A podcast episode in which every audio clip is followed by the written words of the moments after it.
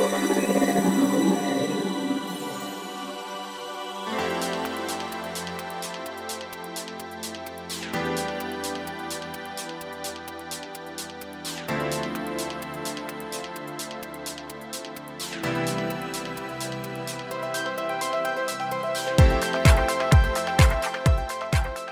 んにちはゆきです。菊間が第401回の時間がやってまいりました。早川さん今週もよろしくお願いします。よろしくお願いします。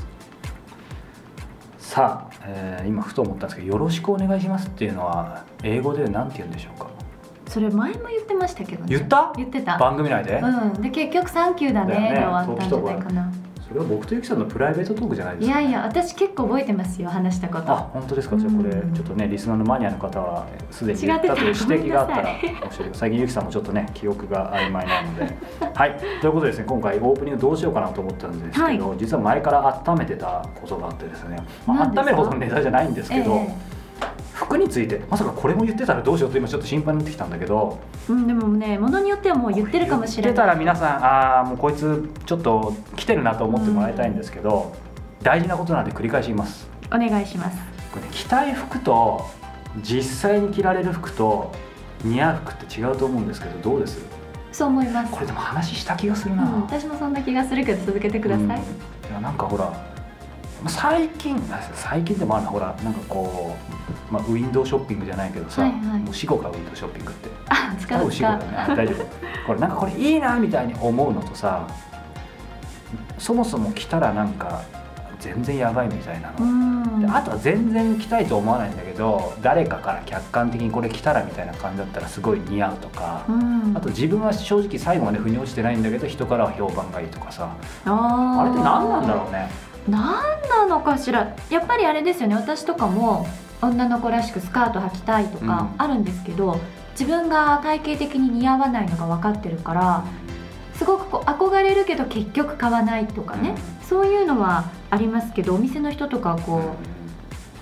不必要に進めてきたりするじゃないですか。これは辛口番組だからいいですよ僕もそれはすごい思います。よみたいなね無責任な人もいるよね。いやちゃんとした人もいるけど全然絵描いたら似合ってなかったとかあるよななんかサイズもおかしかった。そうね、うん、そうそうそう。いやなのでまあちょっ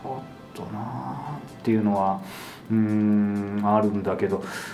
ただまあほらいろんな人によってはさとにかくもう着たい服は着ちゃえと、うん。着れば自然と合ってくるみたいな人もいたりするからあとはなんか自分のあんまり難しいことよくわかんないんだけど自分のこうライフスタイルとか何かが変わると似合う服が変わるっていうのは結構言われるよね。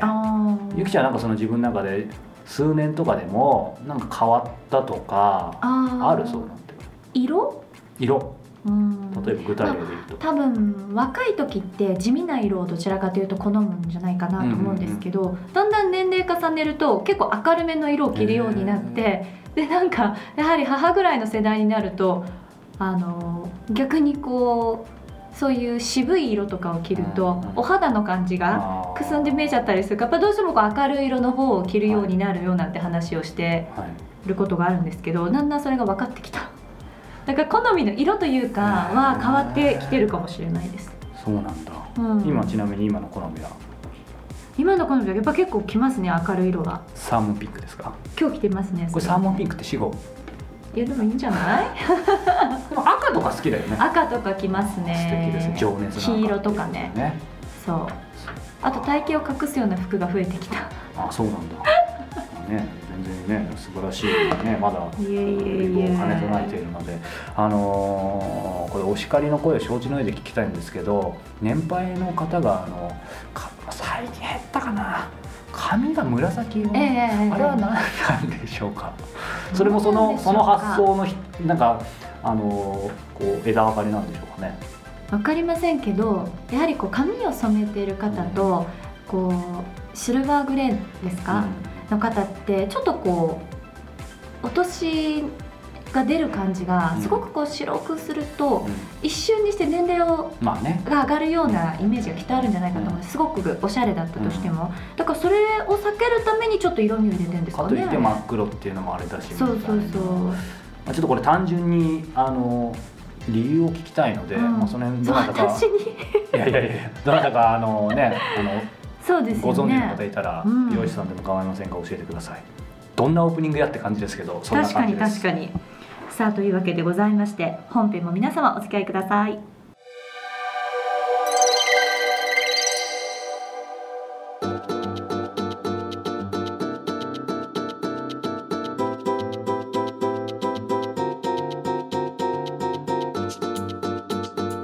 続いては今月の菊間がインタビューです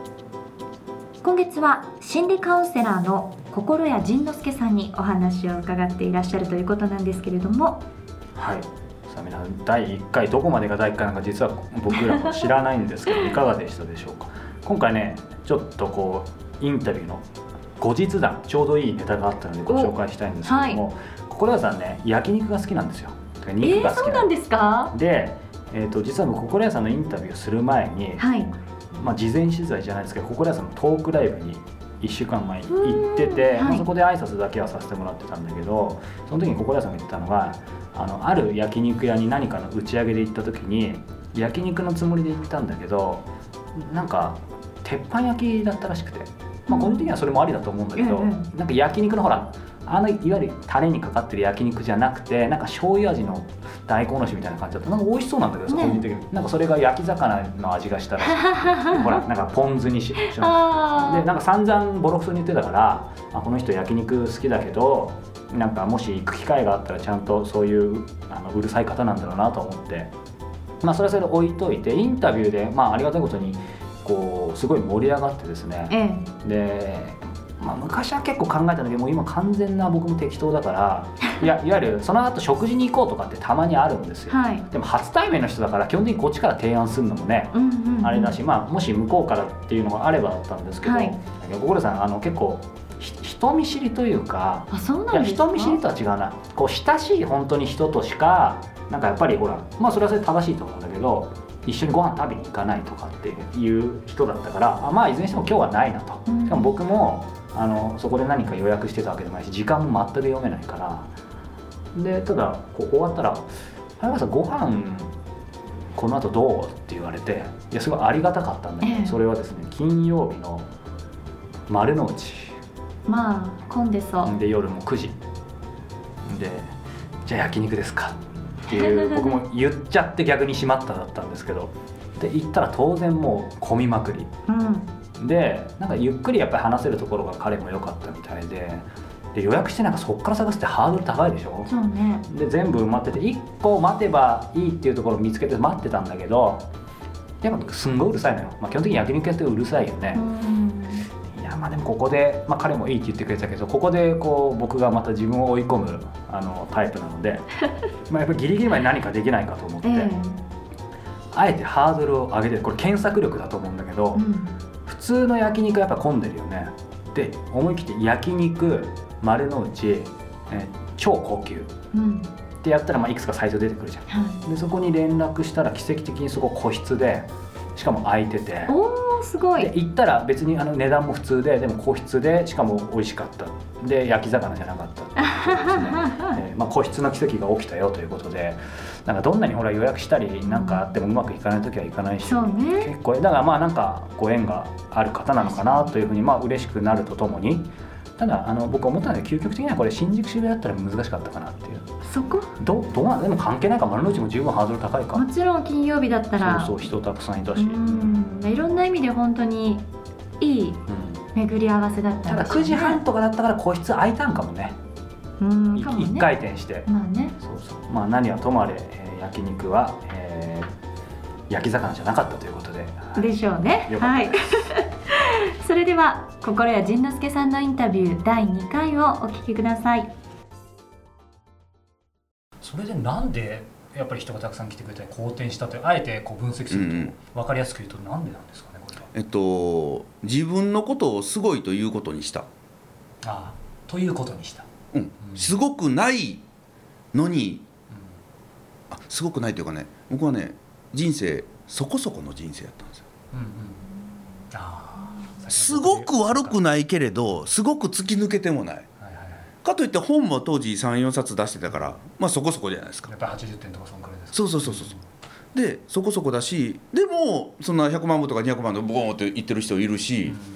でセミナーも一応やって人集まってるけどそんな大講演会もやってるわけじゃないしそこそこなんですよ。全てがそこそこやったでそこそこそこそこそこってなんだろうと思ってでそこそこからもうそこそこじゃなくてもう自分は自分のことをもうすごいということにしようって思った直後から本がぐわーっと売れ始めたんですよ。だからほんまねその何をしたんじゃなくて頭の中を頭の中というかその自分のそれそれこそさっきの話でセルフイメージですね、自分はそこそこの人間だというセルフイメージがこびりついてたから、そこそこだと思ってたからすごいと言われたために一生懸命頑張ってたんですよね。あのー俺すごいんですって言えます？俺すごいんですって今なら言えるな。この間までやったら言えない、ね、これがなんかね笑って言えるようになると人生って変わってくるんですよね。だからすごいんだから別にじこっちから出向かなくてもいいしすごいんだからそんな必死に働かなくてもいいしすごいんだからなんか恥かいてもいいしすごいんだから別に本書くにももう自分で書く必要もないしみたいななんかそういう全部すごいからもういいや。すすすごくないから一生懸命やってたものがすごいんだからもうそんなもう何もいらないし。だから僕小倉さんのその本読むまでは言葉の表面的なところだけをこう考えてちょっと見てたからそのすごいっていうのもすごい横柄だと思ったんですけどうんでも今だとうん。いやそれ逆に謙虚なんじゃないかな。すごくないんですよって言ってる方が実は横柄なんじゃないかなっていうことが。しかもねすごくないですよって言うのねかっこ悪いんですよ。かっこ悪い。かっこ悪い。あのね、まあ、去年と一昨年とね福山雅治さんのライブにはい。何回も行ったんですよ。うでもし彼がステージ上で「いやすごくないんですよ」って言ってたら超かっこ悪いじゃないですか。ん。確かに。こんな感じで、うん。あの両手広げてみんな待って待ってるんだよみたいな。はあああの方がかっこいいなと思ったんですよね、うん。だから謙虚ってかっこ悪いと思った。確かに。ダサい。だっていやじゃあなんでかっこ悪いかってこれねまた恐ろしい話なんですけど、うん。僕らがなんかいい結果を残そうとするじゃないですか、はいはいい。い結果残した方がやっぱ嬉しいし、うん。いい結果を残すのはなぜかっていうと、うんうんすごいって言われたいからじゃないですか。うんうん。なんか例えばねポッドキャストじゃあ何百万ダウンロードって言ったら、そしたら人がみんなすごいって言ってくれるじゃないですか、うん。そしたらすごいって言ってくれたらちょっと内心キュッと嬉しいけど、うん。いやそんなことないですよ的なことを言うじゃないですか。でもそれを横で聞いてた誰かが「本当ですね100万ぐらいやったら大したことないですよね」ってもしどこへペットついたら こうイラッとするじゃないですか。ということは自分の中でねそのイラッとするのは何でかって言ったら俺は本当はすごいんだって言いたいんですよね。うん。で俺は本当はすごいんだ。あですごいで何の実績もなくてすごいんだって言ったらただのドン・キホーテなんで、うんすごいと言われそうな実績を作っといたら、いやいやいやまあまあまあまあまあまあまあこんなもんですよみたいな感じでこのちょっといやらしい謙虚をこう出せるんですよね。でこれをねよーく考えていったら自分がすごいということを認めてほしいからすごいものを作るというこのわけのわからんことをやってるんですよねですごくないって言われたらイラッとする。うんじゃあこんなすごいと言ってもらえるような証拠なんか作らなくても「いや僕すごいっすよ」って言えばええじゃないかと思ったんですよ。よく気づきましたね、うん。じゃあそれはそのやっぱり断食？何時期からまあまあその後どう発展してんのかちょっと忘れましたけどだから究極は東京ドームうん。のセンターステージに立って早川さんのお誕生日に早川さんの誕生日のためにみんなが1万円払って東京ドーム集まってきてくれました。で登場しました。わーって「ありがとうありがとう今日僕の誕生日にありがとうじゃあ!」って帰れるかっていう話。実はね僕もこれ本邦初公開なんですけど全然プロインタビューと関係ないんですけど実はね、うんうん。東京ドームでもいいんですけどライブやりたいんですよ で音楽も一切やってなくてただボーカルちょっと歌いたいっていうのがずっとあって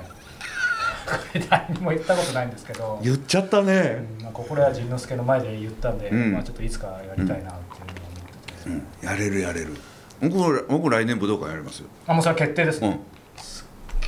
うん、来年ねちょうど10周年なんですよ。あそうなんですね、じゃあ全然いけるな。俺もすごいからね、うん。いけますけど、うんそうか。そういうことです。だから自分すごくないえっとだから根拠これがだから根拠のない自信ですよね、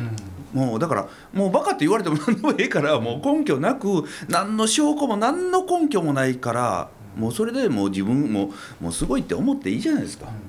で根拠のある自信はその根拠が崩れたら終わりなんで根拠がない方がいいんですよね。あの今のところと関連して伺いたいんですけど、はい。その小倉さん、まあ、今はそのご自身が、うん。ま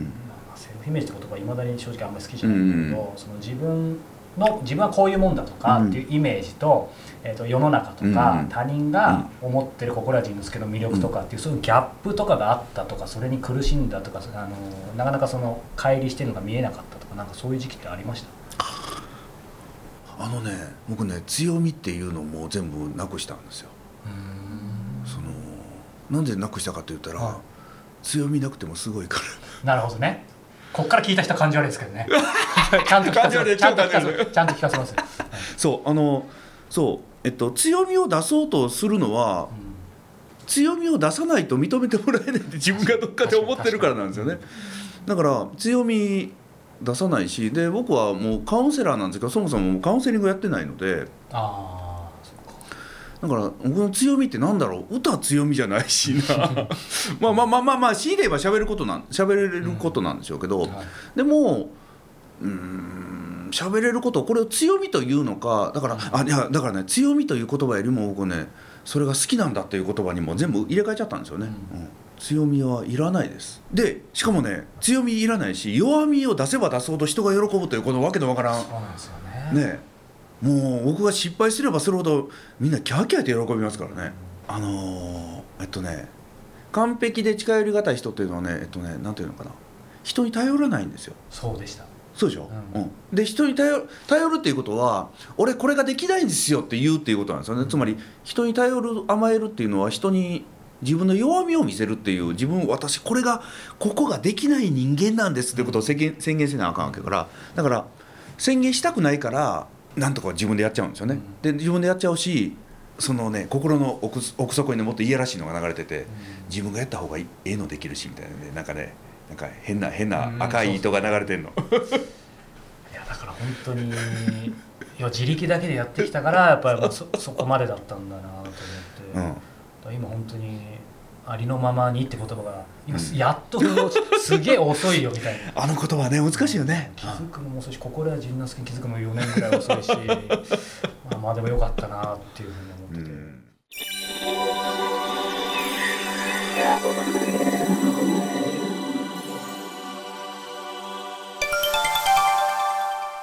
教えて早川さんパッパカッパだっけ？そうです、はい。さあ今回はポッドキャストネームおっちさん。男性の方からいただいております、はい。早川さんゆきさんこんにちは。リニューアルしたホームページからキクマガを聞いています。毎週楽しみにしていたキクマガが不定期になって残念です。ほぼ定期ですよ。ただゲストの方をより厳選されているという意気込みかなと思っています。そこでゲストを選ばれる基準ですがどのように考えられているのでしょう？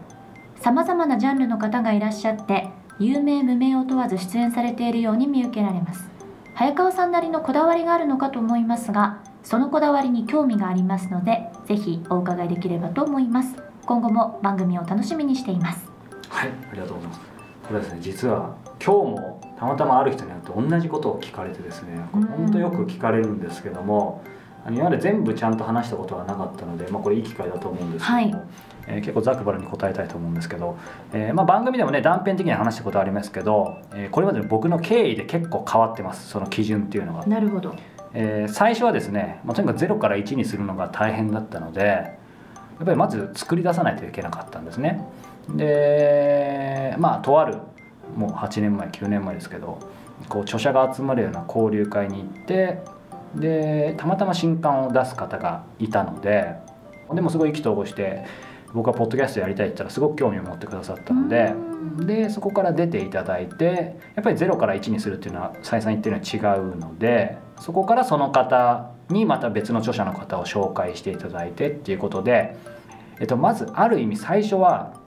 えーもう基準は、まあ、ないっていうとちょっと違うけど誰でもいいってわけじゃないけどでもそのご縁を大事にしてうん紹介紹介紹介で、えーやっていました。でありがたいことにやっぱりその紹介でいろんな方が出てくださると、まあ、実績が実績紹介が紹介を呼ぶっていう形で、まあ、いろんな方に会えるようになっていきました。で、えー、とその後僕はあんまり言ってないと思うんですけどやっぱり人間なんで、えー僕はですね、まあ、やっぱ単純に有名な方に会いたいなというふうに言ったんですよね、やっぱりそのビッグネームにある程はい。度自分の実績も出てきたから。で、えーやっぱり有名人の方にかなり当時僕が考えていた有名人の方に、えーできるだけ会ってたっていう時期もありました。でそこからまた経緯があってですねえー2011年震災があった年ですね。その時になんか物より心とか、うん。有名無名とかよりも本質みたいな感じに、えーなんかねうまく言えないんだけど変わったんだよね。だからその有名人の方を追っかけた時はなんか成功って何なんだろうとか、それをするためにはどうしたらいいんだろうとか、はい。有名人のこう人の空気を感じたいみたいな、まあ、分かりやすく言えばこうビジネス書であるような成功するにはどうしたらいいかみたいなことを聞いて回ってたから多分そうだったと思うんだけどそっからなんかそれがいけないってわけじゃないんだけどうーんなんかそれだけじゃないよなってことをやっぱ震災ですごい考えさせられて。でそこから、まあ、僕としてはもうちょっとこうもちろん夢無名っていうよりも本質的な何かだったりとか逆に言うと,、えー、と無名でもって言い方がいいと分かんないけど要はテレビとか本とか出してなくてもうんここの人面白いと思ったら行くようにしました、まあ、そういう経緯もあってもともと聞く間がだったわけじゃなくても前は人生を変えるさそうすると本を出してなきゃいけないわけじゃないですか。そのくくりも取っ払ったっていうのもある。そうすると不思議なことにすごく面白いのがそれまでリスナーの方って男性が圧倒的に多かったんですよ、へうん、えもう9割ぐらいじゃないそうなんですか。でもそこからやっぱり、まあ、男性が絶対例えばすぐ物に行くとかあの女性が絶対心ってわけじゃないですけど、うん、でもまあ多少ねそういう傾向は僕は個人的にあるかなあったかなと思って僕自身もそうだったんですけど。はい。でそういうふうにこう本質的なものとか何か目に見えないものを信じる力が上がることによって女性のリスナーがすごい増えてまあねゆきさんも以前僕がやった QR カフェとか何回か来てくださっても結構女性多かった時とか多いですむしろ女性の方が多い時もあったと思うんですけど、でそこからこうちょっと名前というよりも、まあ、本質みたいなところに入ってであと紹介とかっていうよりも僕もちょっとこう天の弱なんで。あのなんだろうとにかく自力で紹介で例えばあの人に会いたいと思ったらこの人とこの人つながってるけどあのあえてそこは使わずに自力で行くみたいなまあ紹介でちょっと責任も発生するところもあるからみたいなことでやってました。うんで これ今聞きながらこう過去のリスト見てる人いたら面白いね。まあ分かる人は分かる。でその後にもうそこからその次はそういう天の弱とかそういうのもなくなって、まあ、直感でこの人面白いなみたいな感じに変わって、えーそこからですね、えーさらにこの1年で変わりました、まあ、この数ヶ月かな、えー、とその直感すら考えなくなって、うん。えーと今すいません。何にもこだわりありません。こんだけ引っ張ってこだわりないのかよ。でこだわりないっていうのがこだわりかな。なんて言うんだろう。あいろいろ一周回ってそこに達したのかもしれないそうそうだからなんかまあ心屋さんのセルフイメージじゃないんだけどなんか紹介はこうなんか自力じゃないみたいなほらうん。人を頼ってるみたいなものだとかはい。有名なも人を追っかけてるっていうのはミーハーだみたいなそういう自分が自分を勝手に追い込んでたみたいな昔はね。うん、だからそれはなんか今全くなくなってあのなんかご縁いただいてね紹介していただけるんだらもちろんそれはありがたいしだからそういう意味でなんか有名じゃなくて無名行く無名じゃなくて有名行くとかっていうのすらなくてあの、まあ、とにかく面白いなとか、うん。うん、あのフラッと誰か面白い人がいれば行く、まあ、フラットフラットってことですね、はい、それが言いたかったわけですけども。これね、まあ、ゆきちゃんもご自身で番組やってたり、えーまあ、いろんなトークショーやってたりとかだけど、まあ、ちょっとこうダイレクトにご自身が、ね、ゲストを選ぶっていう感じはあんまりなないかもしれないけど、ゆきちゃんがもしそういうちょっとオレチックなことやってたら最初どういう感じでやってみたい？まあ五郎丸さんなんかもねいましたけどうーん。まあ私の場合は本当にそういう意味では自分自身がこうキャスティングということはする立場ではないので、あれですけども私はそうだな。あのー仕事柄あまりこうお目にかかれないうん業種の方？だから逆に早川さんなんかがこう得意とされてるビジネス関係の方とかってお話を伺うことは今の仕事の中ではないので、うん逆にそういう方とこう対談みたいなのをしたいなっていうのはあるかもしれませんね。でもやっぱりこうね再三再四お話ししたようにこう会う力っていうのを身につけると本当にまあ可能性が無限で面白いよね、うん。こうもちろん皆さんのおかげなんだけどやっぱりそのサイトとか何かのメディアもしくは人からこの人面白いって聞いたり自分で見た時に、まあ、可能性全然あの 100%OK なことはありえないんだけどでもそこは会えるチャンスがあるっていうそれは僕だけじゃなくてね、皆さんでもやり方次第であるのでやっぱりこうした時代に生まれてよかったなと思うとともに、えーゲストを選ぶ基準は、えーありません。さあそんなところでオッチさん参考になったでしょうか？お役に立てれば幸いですがいかがでしょうか？さあそれではこのままエンディングに参りましょうこの番組では今回のオッチさんのように皆様からの質問を募集しております。キクマがトップページ入っていただきましてコンタクトボタンをクリックしてください。そちらから質問そして番組へのご意見ご感想というリンクがありますのでここからどしどし募集しております。質問採用させていただいた方には Amazon のギフト券500円分をプレゼントさせていただいております。さあそしてですねエンディングの恒例となっておりますが、えー小説家の石平さんブックトーク小説家と過ごす日曜日ということで、えーメールマガジンを石平さんとともに、え毎月2回そして映像を、え配信しています、えー迷子書き下ろしのショートショートだったり直接彼に質問できる Q&A だったり、まあ、いろんなコーナーあるんですけども、えーこれまで Q&A とショートショートを紹介してきたんですけど当然それ以外のコーナーもあるので、はい。まあ、せっかくなんで今日は一つ紹介したいと思うんですけどあの僕ね個人的にはまあ石平さんをそもそも好きになった理由そして縁をいただいた理由も、えー一つあるんですけども石平さんといえばですね僕にとってはやっぱり池袋ウエストゲートパークが特別なんですけど、はい。ちなみに、えー同世代か分かりませんが、まあ、ゆきさんも近い世代として池袋ウエストゲートパークってなんか見たこととか読んだことある、まあ、ドラマでも検索でもいいんだけど。私ごめんなさい。本はちゃんとは読んだことなくてドラマで。あ本当？この話は前ちょっと。したかもしれないけど、なんか俺ほらあのもう再三高城さんとかもそうだけど、まあ、心屋さんのインタビュー聞いてる方もそうだけど結構食わず嫌いで、ええ。まあ、ごめんなさい。イラさんもそうなんですよ。言ったことあるんだけどでイラさんが嫌いというよりもなんかあの池袋ウエストゲートしかもドラマのイメージがあって、うん。なんかチャラチャラしたやつがなんか なんかなんかみんな戦ってるよみたいなイメージしかなくて、うん。でもこうライター時代に仕事でインタビューすることになって読まざるを得ないと池袋ウエストゲートで読んだら超面白くてでもうそっから、えっと、ドラマの方も見て永瀬君とかでも見てでもうハマにハマってでイラさんにやったらもうイラさんも大好きになってってことで、まあまあ、9年10年越しで、まあ、今の企画も実現したんだけどそんなわけで僕にとってこう池袋ウエストゲートパークってやっぱり特別ででまあイラさん好きな人なら、まあ、ファンの人も非常に多いと思うんだけど。まあ、その中で意外とこれ知られてないかなと思うんですけどイラと誠のダブル A 面エッセイっていうのをですねはい毎回やっててこあそうなこではんですか？あ知らなかった。ごめんない。いさいねいいリアクションだね今まで教えてくださらなかった。ツイッターとかでもたまにほらコーナーが多すぎるっていうのもあるんだけどツイッターでもたまになんか池袋の続編が読めるらしいぞみたいなことがちょっとこうリツイートとかされてるんだけへどー。まあ厳密と続編とはちょっと違うんだけどこのねイラと誠のダブルエッセイっていうのはイラさんとそのウエストゲートパークの主人公誠まあみんな永瀬を想像してもらうと永瀬君を想像するといいと思う、が普段から考えてること感じてることを、えーまあ、語っていくっていう感じ。でイラさんと誠の文体で両方一つのテーマをみたいな感じで、面白い、うん。でこの第14号をたまたま紹介すると「大丈夫です」の時代っていうことでこれどういうことかっていうとさ日本人ってさ「大丈夫です」っていうね。言いますね。なんか今日寒いけど大丈夫さうんなんだろう疲れてるように見えるけど大丈夫ってああ大丈夫大丈夫って。そうそう。それってね、まあ、彼曰く日本の若い人しか言わないとあれと一緒じゃない？英語のイエスノーもこう日本人ちょっとんなんかノーなのにイエスって言っちゃうよね。それとかえーすぐはごめんなさいねって言うね日本人は。だからまあその辺のことを、まあ、彼がちょっといろんなテーマをイラさんが取り上げてるんだけどまあでもイラさん。もその中でも書いたけどそれって結構